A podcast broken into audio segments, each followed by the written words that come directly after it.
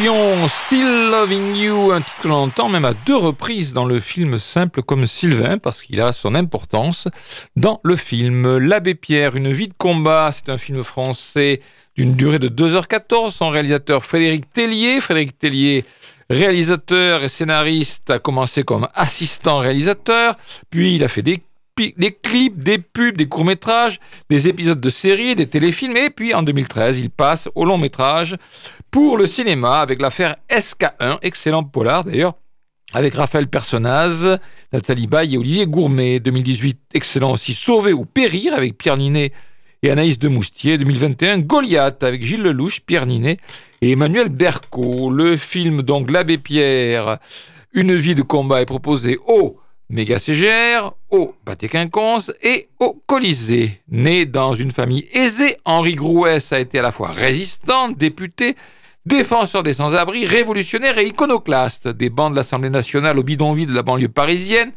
Son engagement auprès des plus faibles lui a valu une renommée internationale. La création d'Emmaüs et le raz-de-marée de son inoubliable appel de l'hiver 54 ont fait de lui une icône. Pourtant, chaque jour, il a douté de son action.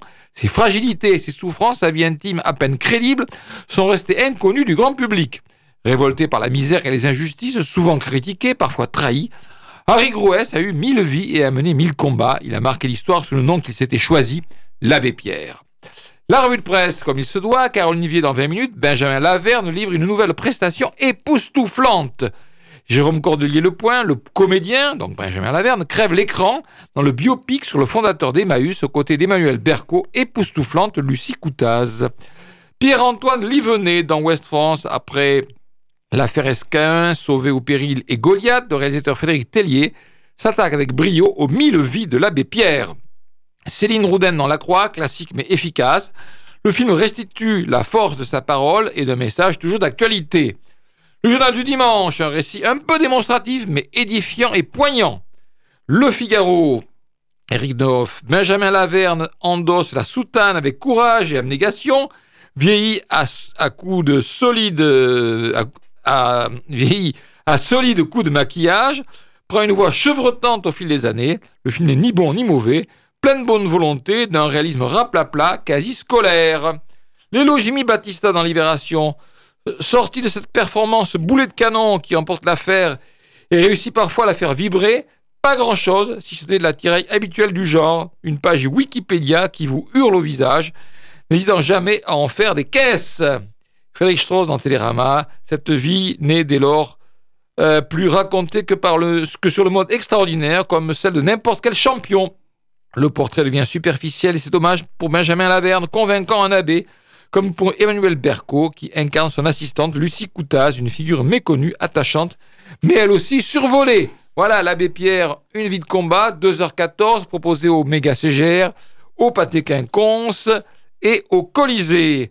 Alors, pas besoin de chercher longtemps euh, qui sera le prochain César. Nul doute que ce sera Benjamin Laverne prodigieux dans son incarnation, je dis bien incarnation et pas interprétation, de l'abbé Pierre dans ce biopic, certes classique, consacré à cet illustre personnage. Alors, certes, le film est probablement beaucoup trop long, 2h14, mais il donne à voir, comme on dit, la carrière, entre guillemets, de cet homme depuis 1937, moment où il euh, quitte le monastère des Capucins, où il était entré peu de temps auparavant, jusqu'à sa mort en 2007. Entre-temps, on aura appréhendé les différentes étapes de sa vie, donc son passage au monastère où la vie est trop dure physiquement pour lui, sa participation à la résistance au moment où euh, lui, Henri Grouas, son vrai nom devient l'abbé Pierre, son nom de résistance qu'il va conserver par la suite, et où il rencontre Lucie Coutaz, quelqu'un dont je dois reconnaître je n'avais jamais entendu parler, et d'une grande importance dans la vie de l'abbé, une sorte de bras droit, on peut dire ça comme ça, qui va le suivre dans tous ses combats jusqu'à la fin. Euh, son, on voit également dans, dans le film son bref mandat de député, déjà au service des plus humbles, lui qui était issu d'une famille bourgeoise. La création de la communauté d'Emmaüs, refuge pour les sans-abri, le fameux appel de l'hiver 54 et toutes ces luttes pour améliorer le sort des pauvres, des sans-logis en France et même dans le monde. Un film donc passionnant sur un homme à part euh, dans notre époque, euh, une vie humble, euh, une vie humble, une œuvre importante, un homme toujours préoccupé du sort des autres, mais aussi un caractère, un caractère tour à tour inflexible, révolté, généreux, colérique, plein d'amour pour son prochain, mais aussi des zones d'ombre, ses interrogations sur la foi, certaines prises de position sujettes à controverse. Bref, c'est le récit d'une vie extraordinaire filmé avec sérieux, volonté d'authenticité et un certain souffle, je dois le reconnaître. Et puis surtout, je répète une fois de plus, avec un Benjamin Laverne exceptionnel, véritable sosie de l'abbé Pierre euh, dans l'évolution de son allure physique, sa démarche, sa voix. Une performance extraordinaire et un film donc que je recommande, euh, même si le sujet n'est pas forcément particulièrement amusant et distrayant. L'abbé Pierre, au Pâté Conconce, au Colisée et au Méga CGR. Pas vu par Pierre Ben non, pas vu parce que j'ai fait un choix encore cette semaine. Voilà. Eh bien, La Passion de Dodin Bouffant. Et là aussi, il a fait le choix de ne pas le voir, et là, je ne le lui reprocherai pas. la Passion de Dodin Bouffant, c'est un film de Tran An Ung, réalisateur scénariste franco-vietnamien né en 62. On l'avait découvert en 92 avec L'odeur de la papaye verte, qui lui avait valu la caméra d'or au Festival de Cannes, 95 Cyclo, 2000 à la verticale de l'été, 2010, euh, La balade de l'impossible, Norwegian Wood, et en 2016, Éternité, avec Audrey Tautou, Bérénice Bejo, Mélanie Laurent, un film assez, étrange, du moins par son atmosphère. Euh, le film La Passion de Bouffant, 2h14, proposé par les cinéastes, deux séances par jour, et euh, le Pâté Quinconce, Eugénie, cuisinière hors pair et depuis 20 ans au service du célèbre gastronome Dodin. Au fil du temps, de la pratique de la gastronomie et de l'admiration réciproque est née une relation amoureuse. De cette union naissent des plats tous plus savoureux et délicats les uns que les autres, qui vont jusqu'à émerveiller les plus grands de ce monde. Pourtant, Eugénie, avide de liberté, n'a jamais voulu se marier avec Dodin. Ce dernier décide alors de faire quelque chose qu'il n'a encore jamais fait, cuisiner pour elle. Là, c'est très partagé. Cyprien Cadéo dans l'humanité, Benoît Magimel et Juliette Binoche sont les têtes d'affiche de la belle romance gastronomique de Tran An Ung, où bouillonne une immense tendresse et une drôle de sensualité culinaire. Le journal du dimanche, Benoît Magimel et Juliette Binoche réussissent à faire sentir leur plaisir de jouer ensemble dans cette fable naturaliste et romantique qui prend son temps. Ah oui, ça prend son temps. Hein. Frédéric dans Télérama, c'est le pour, parce qu'il y a un contre. Alors on commence par le pour, donc, d'une originalité savoureuse de bout en bout. Et tout de suite, on va aller au contre, c'est Samuel Douer. Et que dire du prix de la mise en scène reçue au Festival de Cannes, si donc un réalisateur qui ose enchaîner une nature morte de poire pochée avec un plan sur les fesses nues de Juliette Binoche hum. mériterait plutôt la palme du mauvais goût.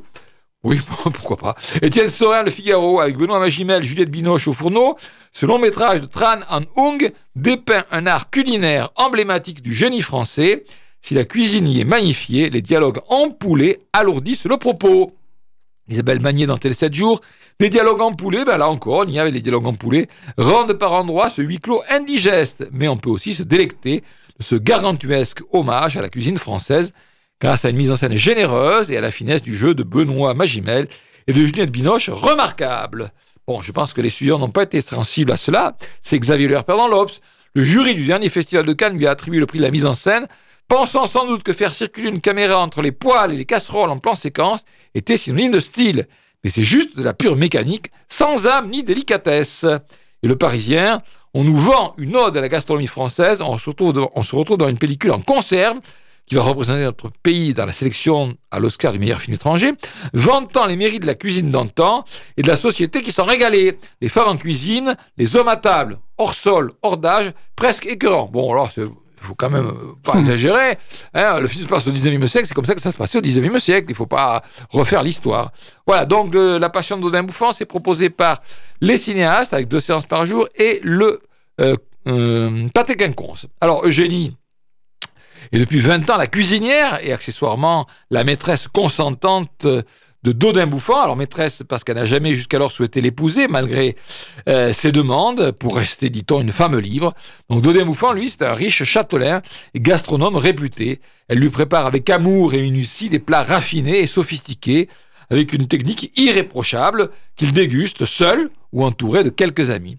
Quand Eugénie tombe soudain malade, c'est lui qui, à son tour, décide de cuisiner pour elle jusqu'au jour où elle meurt soudainement, le laissant inconsolable. Je spoile pas le film, hein, c'est partout dit qu'elle meurt. Donc voilà. Un film, comme son titre l'indique, sur la double passion d'un homme, double passion pour la cuisine et la personne qui la lui prépare. C'est un éloge à la grande cuisine française, comme on dit. Les images sont magnifiques, hein, euh, baignant dans une lumière absolument superbe. C'est sans doute pour cela que le film a, obtenu le prix de la mise en scène à Cannes, parce que la caméra se fait caressante en long plan séquence sur les, les ingrédients des recettes concoctées dans cette cuisine où se passe quand même l'essentiel du film. On sort un petit peu, on va quelquefois dans une chambre, on va dans le potager, mais on est quand même pour l'essentiel dans cette cuisine. Cette cuisine, donc, euh, pour le reste, on est quand même assez dubitatif sur l'intérêt d'un film qui ne passionnera, à mon avis, guère au-delà du cercle des grands cuisiniers et des grands cuisiniers et des gastronomes, parce que s'il s'agissait de montrer l'art qu'était la gastronomie, bah, il manque ici quand même la dimension gustative, parce que, enfin, tout cela est très beau visuellement, nous met l'eau à la bouche, et c'est quand même assez frustrant de ne pas pouvoir goûter à cette cuisine quand même. Et il n'y a pas de dégustation prévue par les cinéastes à la sortie. Donc, c'est aussi une cuisine, il faut bien dire, d'une autre époque. Alors, c'est certainement moins chichiteux que celle d'aujourd'hui, avec ses mini-portions ridicules et prétentieuses, mais c'est une cuisine beaucoup plus riche, beaucoup plus roborative, comme on dit. On se demande même comment on pouvait avaler tout ça en un seul repas. Alors certes, c'était les ultra privilégiés qui se tapaient la cloche de cette façon-là, mais quand même, quand même, quelle, euh, quelle richesse, quel cholestérol devaient avoir ces gens-là à cette époque-là. On conclura, on conclura en plaçant le film dans la catégorie euh, euh, beau, mais chiant. Voilà, 2h15 quand même. C'est un film qui est sans grand enjeu. et on pense qu'il est, je pense qu'il est peu probable que le film obtienne l'Oscar du meilleur film étranger pour lequel il représente la France. Encore que, on peut se demander si les Américains ne seront pas sensibles à l'art de la cuisine. Bon, quant à l'histoire d'amour, bon, elle n'a rien de particulièrement marquant, c'est une histoire d'amour entre euh, Dodin et euh, Eugénie. Voilà, ça s'appelle La passion de Dodin Bouffant et c'est proposé 2h14 au cinéaste et au pâté quinconce. Petite pause musicale. Un autre titre que l'on entend dans le film Simple comme Sylvain. Je suis un fan de Robert Charlebois, je suis même allé le voir en concert. Et je ne connaissais pas cette chanson. Ça s'appelle Sensation. C'est proposé par Radio Alpa, 107.3 FM Le Mans. Et on entend cette chanson. Je crois bien que c'est sur le générique de fin du film euh, Simple comme Sylvain.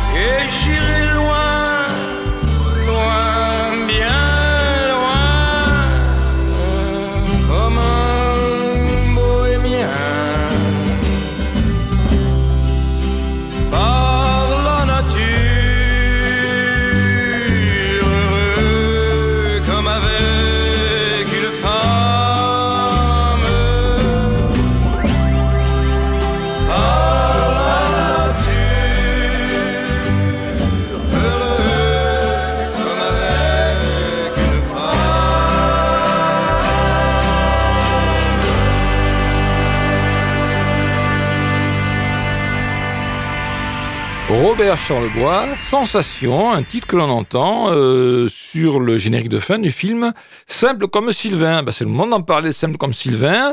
C'est un film de Monia Chokri, actrice, réalisatrice, scénariste, née en 82. Elle est canadienne, québécoise. Euh, Monia Chokri, on la voit dans le film d'ailleurs, elle joue un, des rôles. C'est son euh, troisième long métrage. En 2019, elle avait réalisé La femme de mon frère et en 2020, Babysitter, avec déjà elle-même et Nadia Tereskiewicz. On l'a vue actrice également dans Réparer les vivants, par exemple, ou Falcon Lake. Euh, pour en savoir plus sur le film, une seule adresse, Pierre Barry. Durée 1h50 avec Magali Lépine Blondeau, Pierre-Yves Cardinal et Francis William Réaume. Le synopsis, Sophia est professeure de philosophie à Montréal et vit en couple avec Xavier depuis 10 ans. Sylvain est charpentier dans les Laurentides et doit rénover leur maison de campagne. Quand Sophia rencontre Sylvain pour la première fois, c'est le coup de foudre. Les opposés s'attirent, mais cela peut-il durer? Point d'interrogation. La revue de presse, Les Inrecuptibles avec Marilou Duponchel, d'une très grande drôlerie, simple comme Sylvain, renferme toutefois une musique plus amère, mais aussi plus profonde et mélancolique sur les amours passés et les fantômes d'une vie. Elle, avec Françoise Delbecq. Cette comédie tendre est un pur plaisir. Le journal du dimanche avec BT. Barbara Théâtre. D'accord. Magali Lépine Blondeau nous fait passer des rires aux larmes grâce à cette Bridget Jones qui intellectualise trop et ne profite pas assez, à la fois attachante, énervante, fragile et têtue. Le Parisien avec l'ensemble de la rédaction, une grande réussite qui offre un vrai moment de détente intelligente. Ouest France avec Michel Oriot, une comédie sociale hilarante au dialogue savoureux. Paris Match avec Benjamin Locoge, Monia Chokri, qui signe son troisième film après avoir débuté comme actrice chez Xavier Dolan, révèle une fois encore un goût prononcé pour l'écriture drôle, virevoltante et crue. Positif avec Ariane Allard, une grande maîtrise formelle et une subtilité de propos assez rare sur l'amour, le désir, la vie conjugale. Télérama avec Jacques Maurice, cette comédie romantique et sociale québécoise touche et fait mouche. Les échos avec Olivier Debrune, la réalisatrice québécoise Monia Chokri met en scène la rencontre énivrante entre une prof de philo de Montréal et un humble travailleur de province. Bilan globalement positif. Enfin, les cahiers du cinéma qui n'ont pas aimé, eux, avec Marcos Usal. Nous ne sommes pas chez John Waters, ni même chez Étienne Chatiliez, et ce qui rate ici, ne serait-ce que d'un simple point de vue comique, c'est l'incapacité à faire en sorte que le rire dépasse le mépris de classe. Je suis pas si loin que ça, moi, en ce qui concerne la vision de ce film. D'accord. Simple comme Sylvain, c'est un film proposé par les cinéastes. Sophie, Sophia est une euh, prof de philo intello bobo québécoise.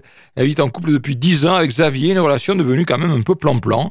Quand elle fait la connaissance de Sylvain, le charpentier chargé de retaper leur maison de campagne, c'est le coup de foudre. La passion sexuelle ravage tout et Sophia va bouleverser sa vie pour vivre avec Sylvain une relation torride. Mais cette relation peut-elle être euh, durable quand les deux sont de milieux sociaux et intellectuels si opposés?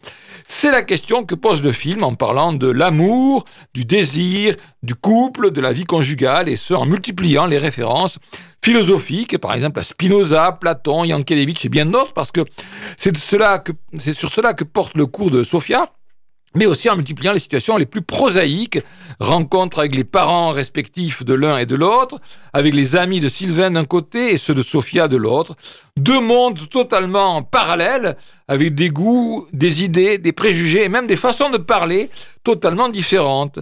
Sur le ton d'une comédie douce amère, avec en plus euh, pour nous l'accent québécois qui rajoute une touche d'exotisme, heureusement que c'est sous-titré d'ailleurs, un film qui parle avec intelligence, humour, aussi, hein, et surtout un certain réalisme euh, qui laisse peu de place au cliché habituel de la comédie romantique, tel que les cinémas nous la présentent en général. Donc un film euh, euh, qui parle de l'aspect social dans la relation de couple, qui finit par prendre le pas sur la relation purement amoureuse, mais qui évoque aussi les ravages de la passion avec une certaine profondeur en occultant aucun aspect. Et puis les deux interprètes principaux sont excellents, chacun incarnant parfaitement deux classes sociales aussi dissemblables que possible. Alors Pierre Alors j'ai vu ce film comme une trilogie vaudevillesque, moi, à la sauce québécoise. Avec l'accent, on va dire la sauce québécoise. Le schéma classique, mari trompé, amant et maîtresse. Alors c'est un schéma vu et revu, mais là le piment quand même, c'est la différence socio-intellectuelle. Elle, prof de fac, c'était pas dit dans les critiques parce qu'en fait elle est en fac. Hein. Oui, oui. Lui, charpentier un peu rustre. Il y a de l'humour aussi dans ce film, surtout dans les dialogues. Des dialogues sous-titrés, car le Canadien français n'est pas toujours aisé à comprendre, surtout de la part du charpentier. J'ai aussi plutôt été interloqué par la fin de l'histoire, aussi surprenante qu'inattendue. Mhm. Oui, c'est vrai. Alors évidemment, je vais pas vous la dire. Bref, ce film est à voir, même si moi je suis un peu mitigé euh, sur cet humour. Ah bon? Ben. Moi, j'ai j'ai assez apprécié. Donc, ça s'appelle Simple comme Sylvain, avec euh, une ou deux séances par jour au cinéaste, et donc durée 1h50. The Marvels. The Marvels, c'est un film de Nia DaCosta. Nia DaCosta, réalisatrice, scénariste, productrice américaine née en 89. Elle avait réalisé en 2018 Little Woods avec Lily James. Ça, ça a été directement envoyé en VOD, mais aussi en 2021 Candyman, un film d'horreur. Et puis, elle a également à son actif euh, des épisodes de séries, comme une série qui s'appelle Top Boy, dont je n'ai jamais entendu parler, mais je suis pas un spécialiste des séries. The Marvels, 1h45, on peut voir ça au Colisée, au Méga CGR et au Pâté Quinconce. Je ne sais pas s'il y a de la VO, j'en sais rien, j'ai pas fait attention, je ne me suis pas intéressé à la question. Carol Danvers, alias Captain Marvel, doit faire face aux conséquences imprévues de sa victoire contre les crises. Des effets inattendus l'obligent désormais à assumer le fardeau d'un univers déstabilisé. Au cours d'une mission qui la propulse au sein d'un étrange vortex, étroitement lié aux actions d'une révolutionnaire Kree, ses pouvoirs se mêlent à ceux de Kamala Khan, alias Miss Marvel, sa super fan de Jersey City, et à ceux de sa nièce, la capitaine Monica Rambeau, désormais astronaute au sein du Saber. D'abord chaotique, ce trio improbable se retrouve bientôt obligé de faire équipe et d'apprendre à travailler de concert pour sauver l'univers. Un seul nom pour cela, The Marvels. Je n'ai rien compris à ce que j'ai lu, mais ça n'est pas très grave. Geoffrey Crété dans Écran large, film moyen, note moyenne. Il y a eu bien pire, il y a eu bien mieux. Mais The Marvels a au moins le modeste mérite de ne pas se prendre trop au sérieux et s'en sort peut-être en marchant sur les cadavres de quelques ratés récents du MCU. MCU, le Marvel Co- Comics Universe. Ah. Julien Bouisset dans l'Obs, malgré trois super-héroïnes avec l'intention de reformer une sorte d'Avengers 100% féminin, le dernier opus Marvel réalisé par Nia Costa en salle ce mercredi déçoit. Olivier Dame, Libération, la super franchise se plante une nouvelle fois avec The Marvels, foutoir où trois super-héroïnes côtoient des chatons extraterrestres et font fuser des blagues crispantes. Une production qui confirme le déclin du géant. Le géant, c'est Marvel, bien entendu.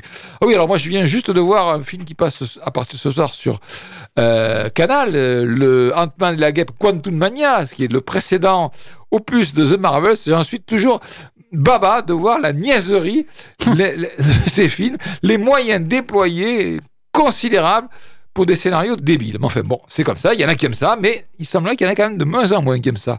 Non, Bref, pas. The Marvels, c'est pas la tasse de thé de Pierre, donc il n'a pas du tout été tenté d'aller le voir. Ah non, j'ai préféré aller voir un film que je vais- dont je vais vous parler tout à l'heure. Et tout à l'heure, même tout de suite. Tout de suite, d'accord. Ça tourne à Séoul. Cobweb, c'est un film coréen, donc c'est projeté par le cinéma Les Cinéastes avec une ou deux séances par jour.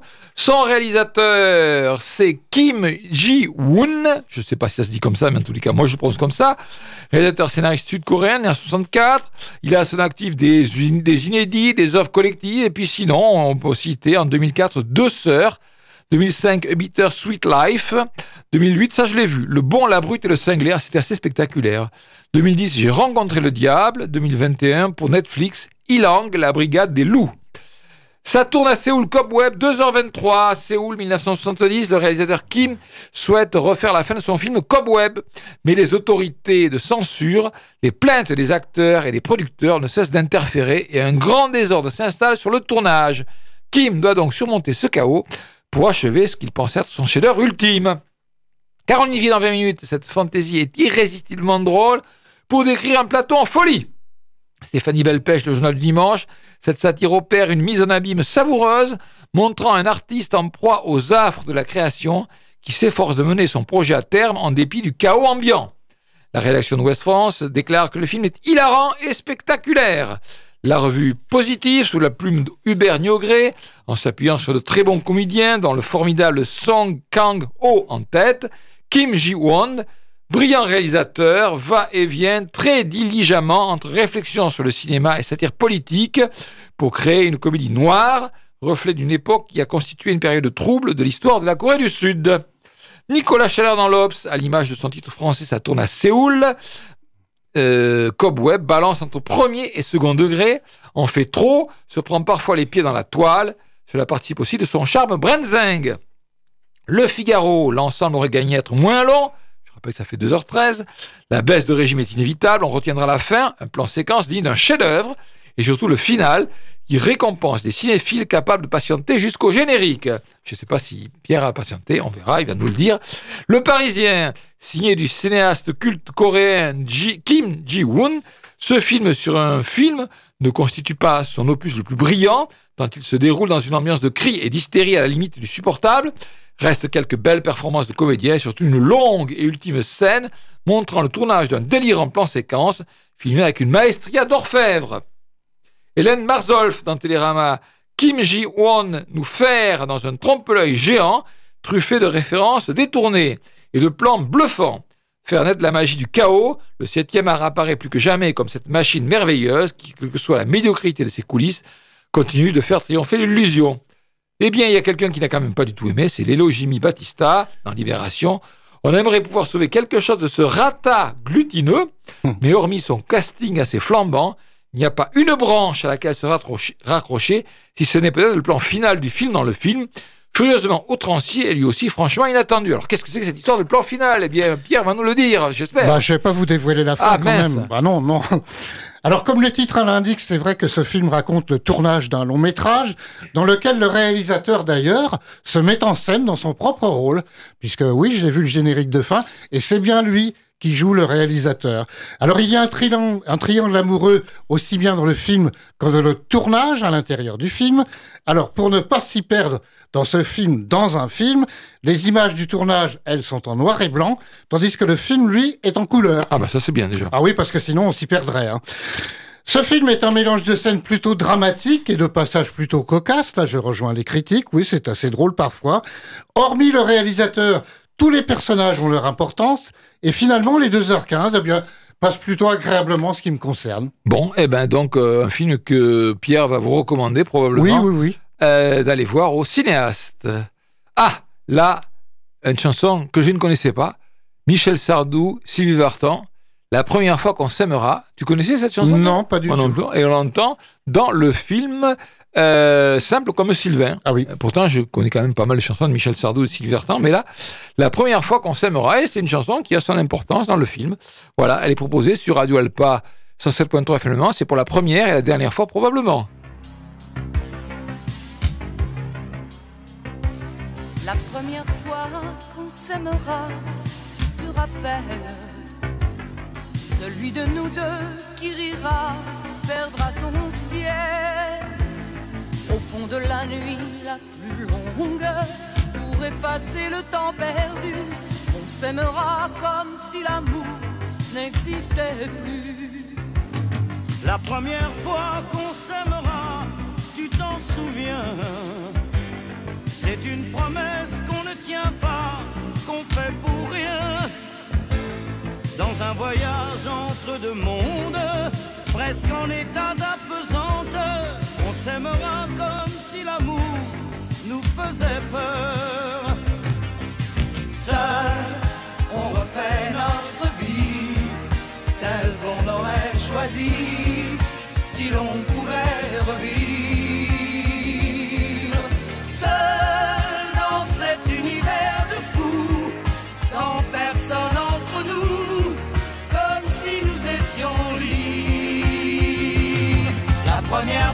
qu'on partira, sait-on jamais Nous choisirons le seul endroit encore secret où nous pourrons dans l'eau profonde d'un fleuve à découvrir encore, nous aimer comme si notre amour c'était la mort.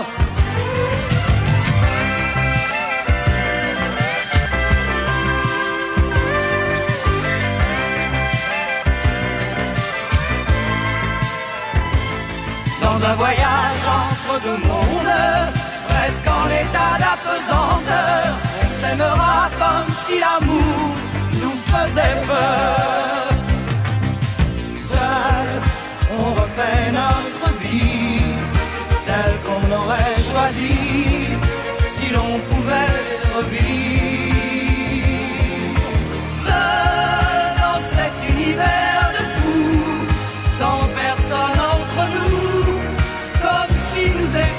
libres. La première fois qu'on s'aimera, tu t'en souviens.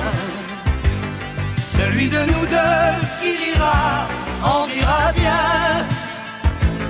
Au bout de la nuit la plus longue, pour rattraper le temps perdu, on s'aimera comme si l'amour n'existait plus. La première fois qu'on s'aimera, nous nous étions promis des joies surnaturelles. Au fond de la nuit la plus sombre, celle qui fait trembler les forêts, on s'aimera comme si l'amour nous l'avions fait. La première fois qu'on s'aimera, tu te rappelles, nous nous étions promis des joies surnaturelles. De la nuit la plus sombre, celle qui fait trembler les forêts, on s'aimera comme si l'amour nous l'avions fait. La première fois qu'on s'aimera, Michel Sardou, Silverton, c'est un titre que l'on entend dans le film Simple comme Sylvain. Five Nights at Freddy's, c'est un film qu'on peut voir au Méga CGR, au Pâté Quinconce et au Colisée. Alors je sais qu'il y a de la VO euh, de temps en temps, pas tout le temps, au Pâté Quinconce, peut-être qu'il y en a aussi au Colisée, je ne sais pas, j'ai pas pas vérifié. Le film dure 1h50, c'est réalisé par Emma Tammy, actrice, réalisatrice, productrice américaine qui avait réalisé en 2016 Terre maudite envoyée en VOD et puis une série et réalisatrice d'une série, enfin d'épisodes d'une série Into the Dark. Pour en savoir plus sur Five Nights at Freddy's, c'est Pierre. Eh bien, je vais commencer par un avertissement. Ce film est interdit au moins de 12 ans. Avec Josh Hutcherson, Piper Rubio, Elizabeth Lade. Le synopsis, Mike, jeune homme perturbé, s'occupe de sa sœur Abby, âgée de 10 ans. Il est toujours hanté par la disparition jamais élucidée de son petit frère, survenu il y a une dizaine d'années. Récemment licencié, il a absolument besoin de retrouver un emploi pour ne pas perdre la garde d'Abby. Il accepte donc un poste de gardien de nuit dans un restaurant désaffecté, le Freddy Beer Pizzeria. Mais Mike ne tarde pas à comprendre que les apparences y sont terriblement trompeuses. Avec l'aide de Vanessa Shelley, agent de police, il est confronté la nuit à des phénomènes surnaturels inexplicables et bascule dans un univers cauchemardesque. La revue de presse, alors là, très mitigée. 20 minutes par Caroline V qui a aimé, bourré de clins d'œil à la franchise jusqu'à la chanson du générique final. Oui, c'était adapté d'un jeu vidéo que je connaissais pas, hein, je dois dire. Ah, moi non plus. Mhm. Ce film fantastique trouve sa place entre fanservice et frisson pour spectateurs qui préfèrent éviter les effets trop gore. L'Ops avec XL. Xavier Le. D'accord. Après une mise en bouche un peu aguicheuse et quelques jolies lumières glauques, merci Stranger Things, le film s'effiloche, se raccroche comme il peut à des effets vintage qui ne font plus peur depuis longtemps. Et puis ceux qui n'ont pas aimé, il y a Télérama avec Augustin Pietron Locatelli, produit avec pas moins de 25 millions de dollars. Ce ratage falot confirme que les meilleurs films du studio Blumhouse restent les plus fauchés. Et puis Première avec Thierry Chaise, un scénario aux abonnés absents, une absence de frisson, un sommet d'ennui. Oui, et ben, je m'étais dit que j'allais aller le voir et puis je me suis dégonflé au dernier moment. Euh, 1h50, ça m'a paru long et puis j'ai vu les critiques et donc là, euh, ben, je me suis dégonflé. Je ne suis pas allé le voir. Je pense que je n'ai pas raté grand-chose avec ce Five Nights at Freddy's qu'on peut voir au Colisée, au Méga CGR et au Pâté Quinconce. Je ne suis pas allé voir non plus Pierre, Feuille et Pistolet. C'est un documentaire qui est proposé par le cinéma Les Cinéastes. Attention, il n'y a pas de séance tous Bah, les jours. pas pu, non. Et c'est un film de Maciek Amela. Maciek Amela, je crois qu'elle est Ukrainien. d'origine euh, ukrainienne. c'est Oui, ça oui. Un van polonais sillonne les routes d'Ukraine. À son bord, Maciek Amela évacue les habitants qui fuient leur pays depuis l'invasion russe. Le véhicule devient alors un refuge éphémère, une zone de confiance et de confidence pour des gens qui laissent tout derrière eux et n'ont plus qu'un seul objectif, retrouver une possibilité de vie pour eux et leurs enfants. Isabelle Magnier dans Télé 7 jours déclare que c'est une très belle leçon d'humanité que ce film.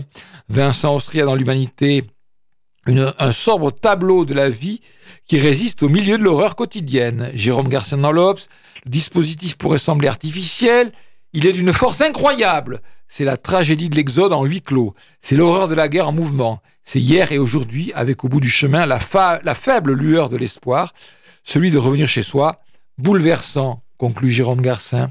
Stéphane Dreyfus dans la Croix, pépite documentaire du dernier festival de Cannes, road movie plein d'empathie, livre les témoignages poignants d'Ukrainiens évacués lors des premières semaines de l'invasion russe que le réalisateur a filmé dans son propre van. Luc, Chessel, euh, Libération, en 2022, le cinéaste polonais Maciek Amela a, a sillonné l'Ukraine, envahie en minivan, pour conduire des civils en zone sûre. En résulte un documentaire subtil et courageux qui met en lumière la pluralité des existences brisées par la guerre, des existences brisées par la guerre, bien sûr. West déclare que c'est un documentaire passionnant. Fabrice Leclerc dans Paris Match, Foutraque, filmé sur le ville, Vo- voilà un témoignage passionnant, bouleversant, attendrissant sur l'humain dans l'horreur, qui en dit plus que de longs discours. Enfin, Jacques Bandelbaum dans Le Monde, il en ressort des scènes brutes de décoffrage, captant l'expression triviale d'un désarroi profond, d'un bref réconfort, d'une sourde angoisse, d'une immense fatigue, sans que le souci de la caméra l'emporte une seconde. Pierre, feuille, pistolet, c'est un film proposé par les cinéastes. Attention, il n'y a pas de séance tous les jours. C'est un ce documentaire, film. hein. Oui, c'est un documentaire, absolument. Voilà, allez, dernière pause musicale. C'est un titre qu'on entend encore et toujours dans le film simple comme Sylvain. Heartbreak Accelerating, là c'est la version de Linda Ronstadt. Je Ah. ne crois pas que ce soit la version qu'on entend dans le film, mais bon, c'est quand même le même titre, Heartbreak Accelerating, sur Radio Alpa 107.3 FM Le Mans.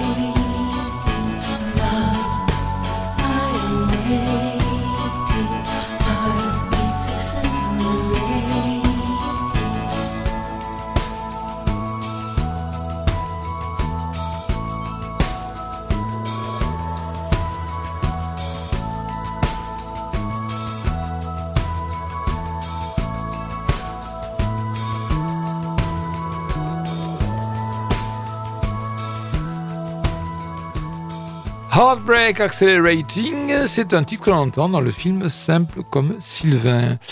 Allez, les films la semaine prochaine, il y en a beaucoup, beaucoup. On commence déjà par. euh, enfin, c'est pas vraiment une avant-première, c'est un marathon Hunger Games qui est proposé par le Méga CGR. Samedi à partir de 13h40, vous pouvez voir euh, et enchaîner les trois précédents Hunger Games. Pourquoi je dis trois précédents? Parce que mercredi 15 sortira Hunger Games, la balade du serpent et de l'oiseau chanteur, qui est un préquel à la trilogie. Mais si vous êtes très pressé, dès le mardi 14, vous pouvez voir en avant-première le film Hunger Games, la balade du serpent et de l'oiseau moqueur. Attention, ça fait 2h37. Alors, on peut le voir à 19h30 au Colisée, à 20h au Méga et à 20h30 au Pâté. Les trois avant-premières sont en VF. Les autres films à l'affiche la semaine prochaine. How to Have Sex, ça sera présenté par les cinéastes. Vincent doit mourir, on peut penser qu'on aura ce film-là euh, avec Karim Leclou et Vima Laponce. Les cinéastes devraient proposer également Little Girl Blue de Mona Achache avec Marion Cotillard, un film qui a l'air un peu étrange. Le Petit Blond de la Casbah, un film d'Alexandre Arcadi, euh, ce qui est un film autobiographique. Et La Fête continue de Robert Guédiguian. On devrait aussi avoir, bien entendu, Comme par magie de Christophe Barati avec euh, Gérard Jugnot et Kev Adams, ça c'est sûr. Et peut-être, peut-être, Gueule Noire euh, avec Samuel Le Béant et Jean-Luc Anglade. Vu le casting, on peut penser qu'on aura droit à ça. Donc voilà, les films, la semaine prochaine, on va pas chômer. Euh, c'est pas sûr que tout soit d'ailleurs euh, absolument indispensable à voir, mais bon, on sait jamais.